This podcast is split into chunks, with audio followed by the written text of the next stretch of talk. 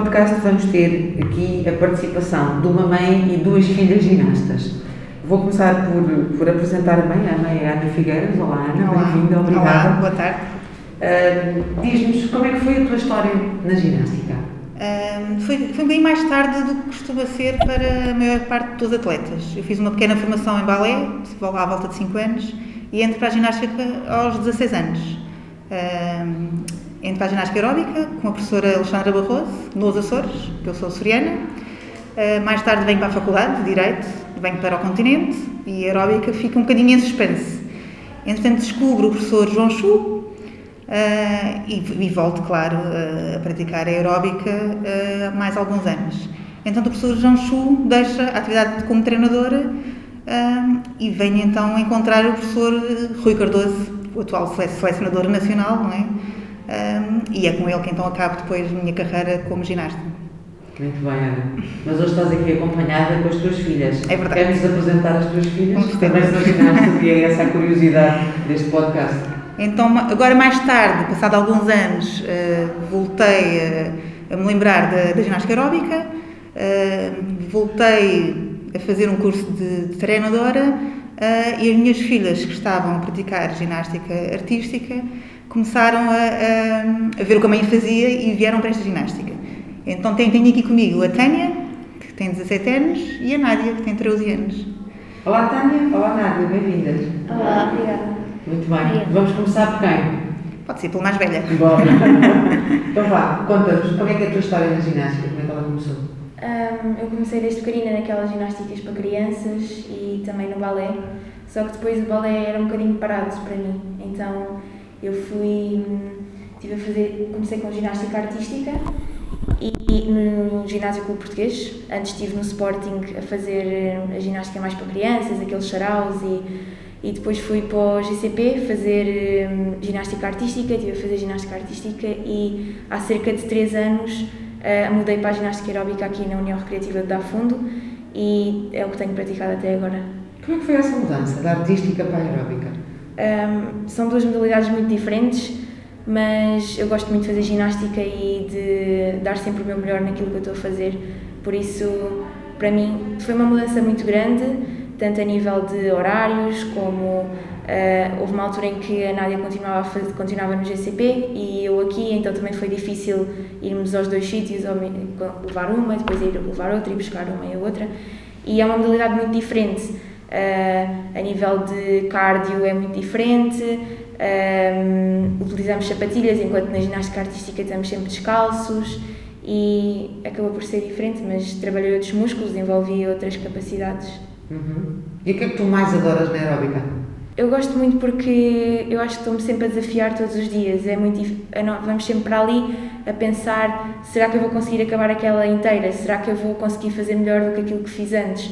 E é, tem tantos sítios por onde podemos melhorar, tantos bocadinhos.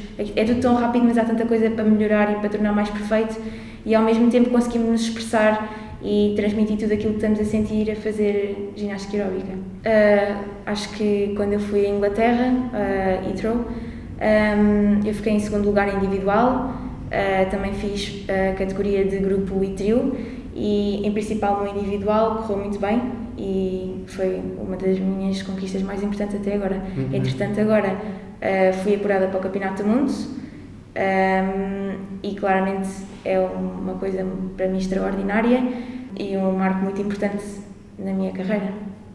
É assim, depois de tudo o que aconteceu com o Covid e assim, é muito importante para mim ter uma competição, finalmente acontecer o Campeonato do Mundo, passado dois anos, uh, porque era para acontecer o ano passado, e então ver que está tão próximo dá sempre motivação para trabalhar mais, para ficar cada vez mais perfeito, mais perto da competição. Ao mesmo tempo, as lesões uh, e os treinos têm uma grande carga e às vezes isso é um pouco mais difícil, mas sempre com a motivação e com o foco de que vou chegar lá e voltar melhor uh, pelo, pelo treino que tenho feito. Muito bem. E consegues conciliar com facilidade os estudos em que ano estás? Estou no décimo primeiro. Estás no décimo primeiro ano, muito bem. E já tens objetivos de futuro para os teus estudos e para a tua futura uh, carreira profissional? Eu estou a pensar no curso de Engenharia Biomédica, mas quero sempre continuar ligada à ginástica, mesmo depois de atleta, quero ser treinadora. Muito bem, muito bem. Portanto, estás muito motivada e gostas mesmo muito de ginástica. Sim, sim. Muito bem. Ok, E então, conta-nos a tua história, como é que tem sido? Um, foi um pouco parecida à da Tânia. Eu comecei no balé e ia fazer ginástica para bebés. Depois deixei o balé e continuei a ginástica. Uh, comecei a fazer ginástica artística no Ginásio Clube Português com a Tânia e depois fui progredindo. Um, a Tânia, a uma dada altura, uh, vou, uh, foi para a ginástica aeróbica.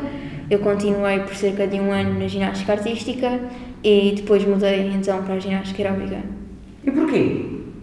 O que é que te trouxe para cá também?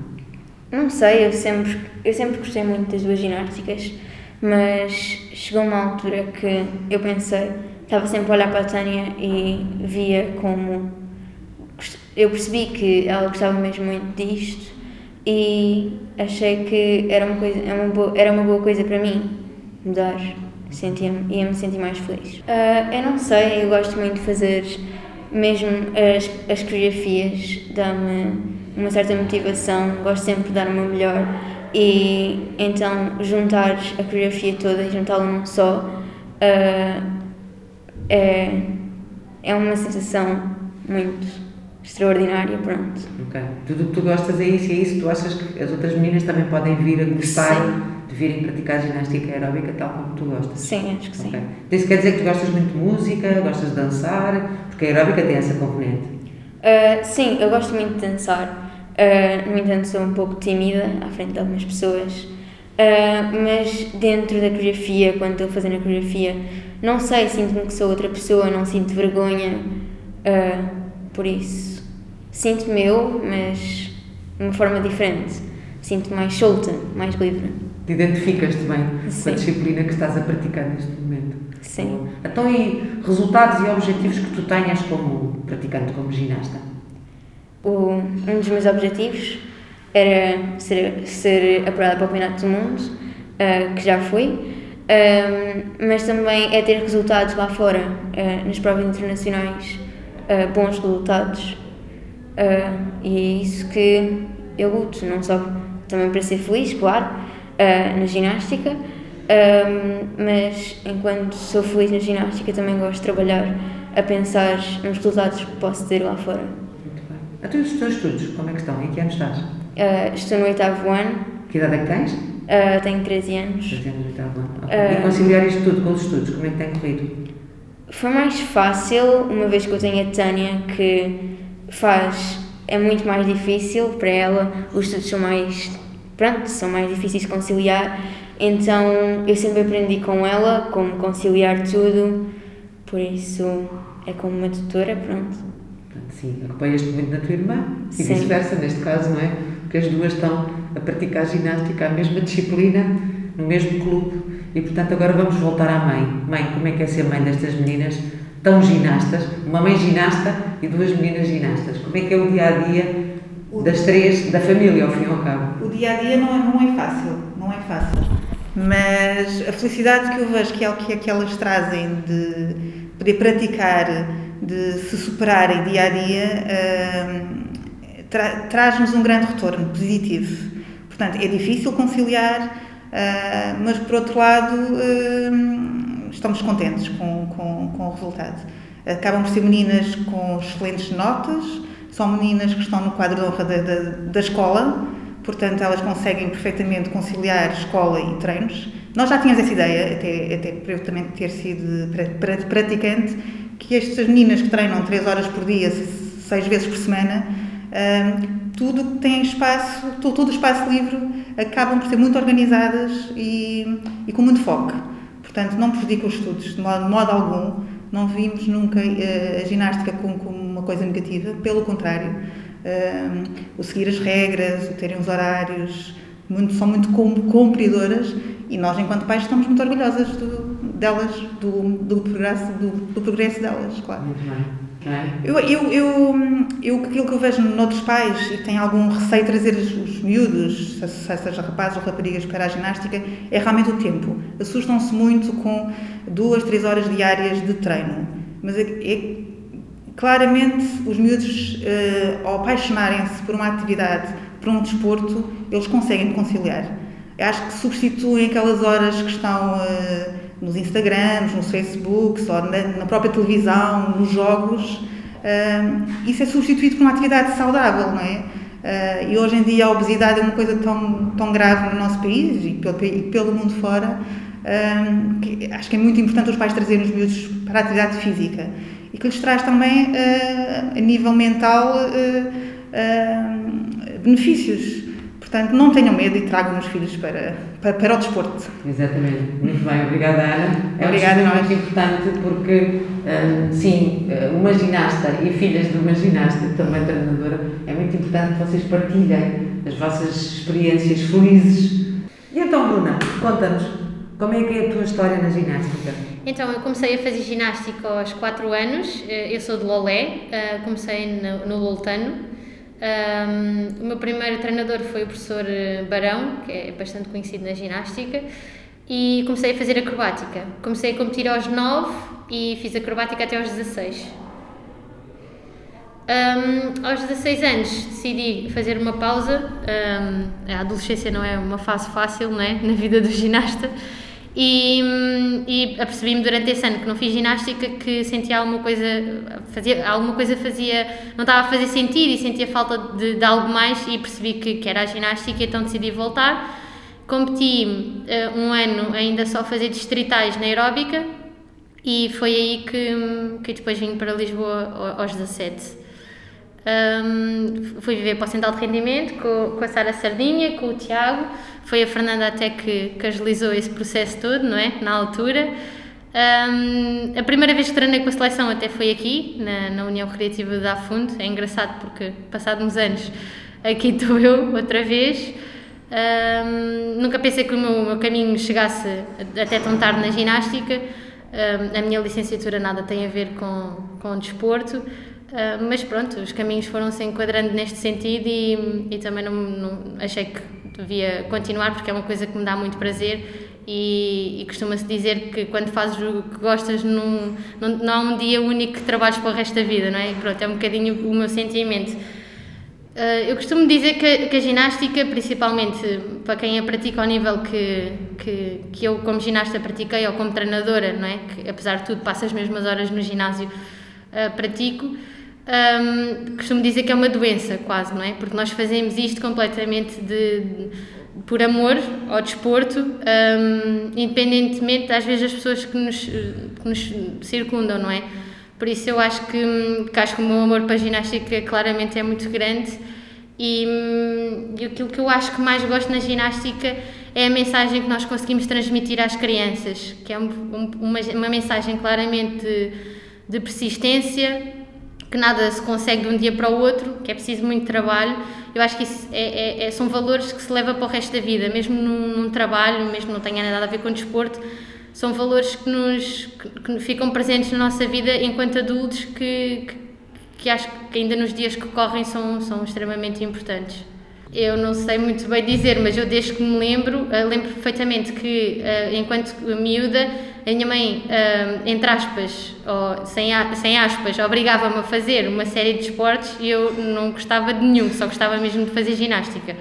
Sei dizer claramente o porquê, não sei se era um bocadinho para contrariar a vontade dos meus pais ou, e que depois transformou-se num amor ou se efetivamente foi logo amor.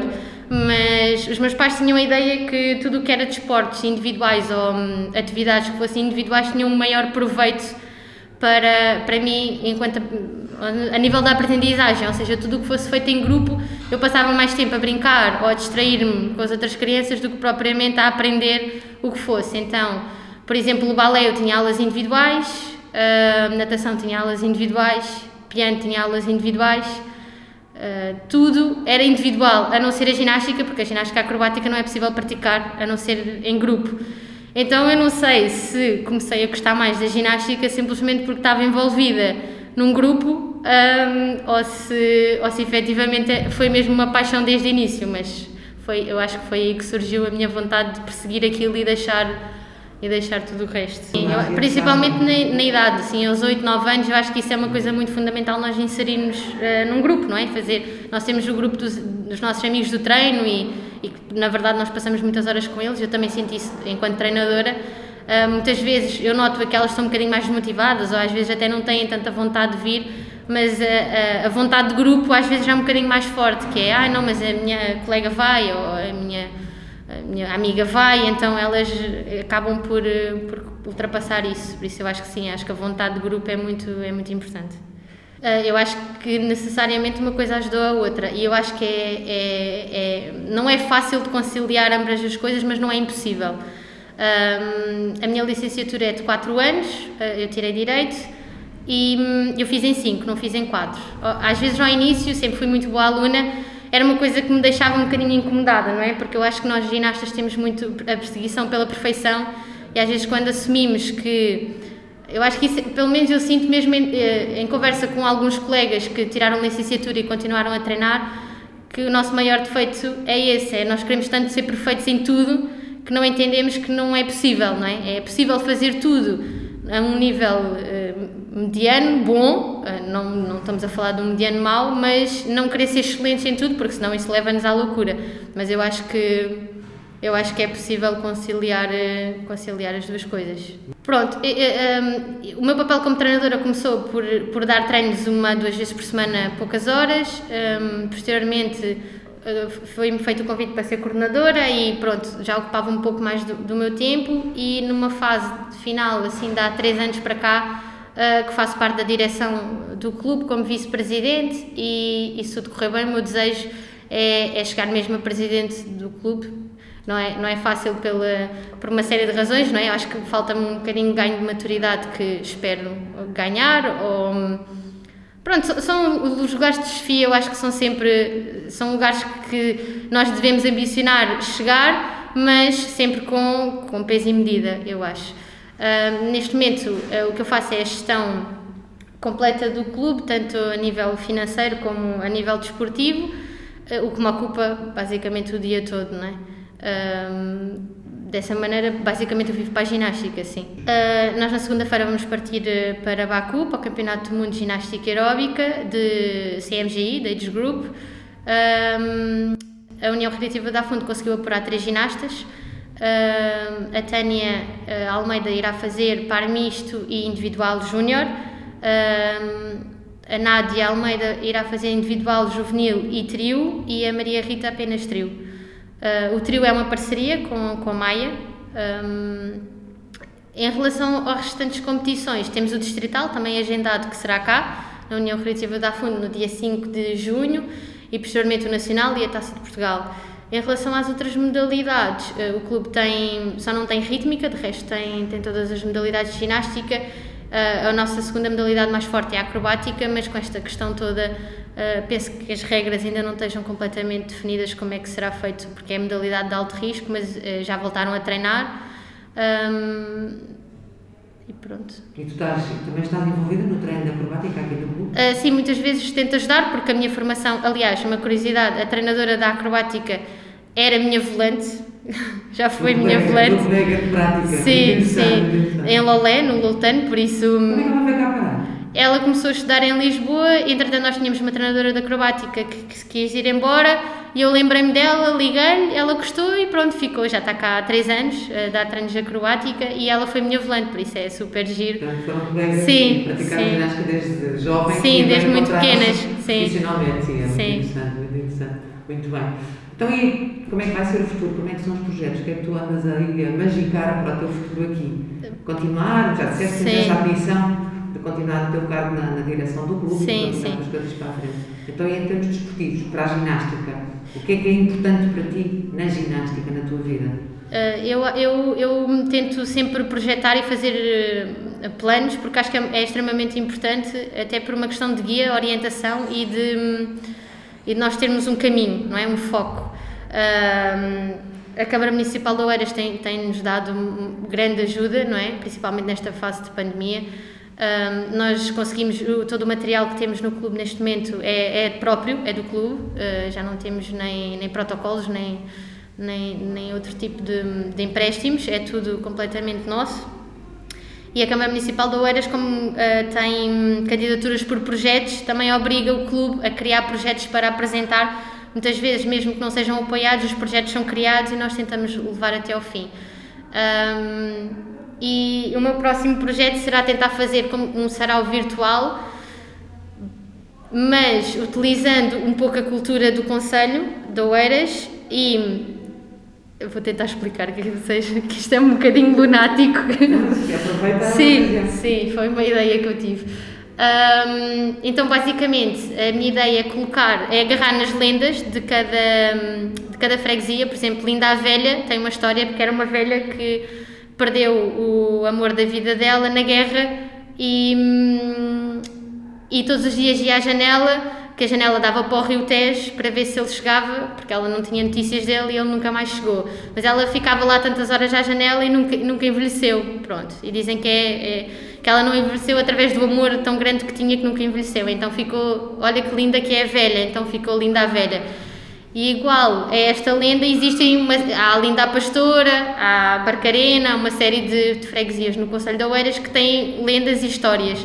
E a minha ideia era criar um sarau virtual, ou seja, filmado em cada um momento histórico, por exemplo, em Linda a Velha, numa igreja ou, ou no que fosse, um, em que contasse a história através da ginástica, não é? Um bocadinho eh, à volta do GPT, da, da Linda à Velha, e dessa forma depois conjugar todos os, todas as histórias e, e criar como se fosse um conto virtual em sarau. Vai ser um evento entre a ginástica e a cultura. Sim, é sim, cultural, é? sim, Vais sim. querer contar a história. Sim. Uma série de, É assim um pouco fora da caixa, vai dar um bocadinho de trabalho, mas eu penso que. projeto é para quando?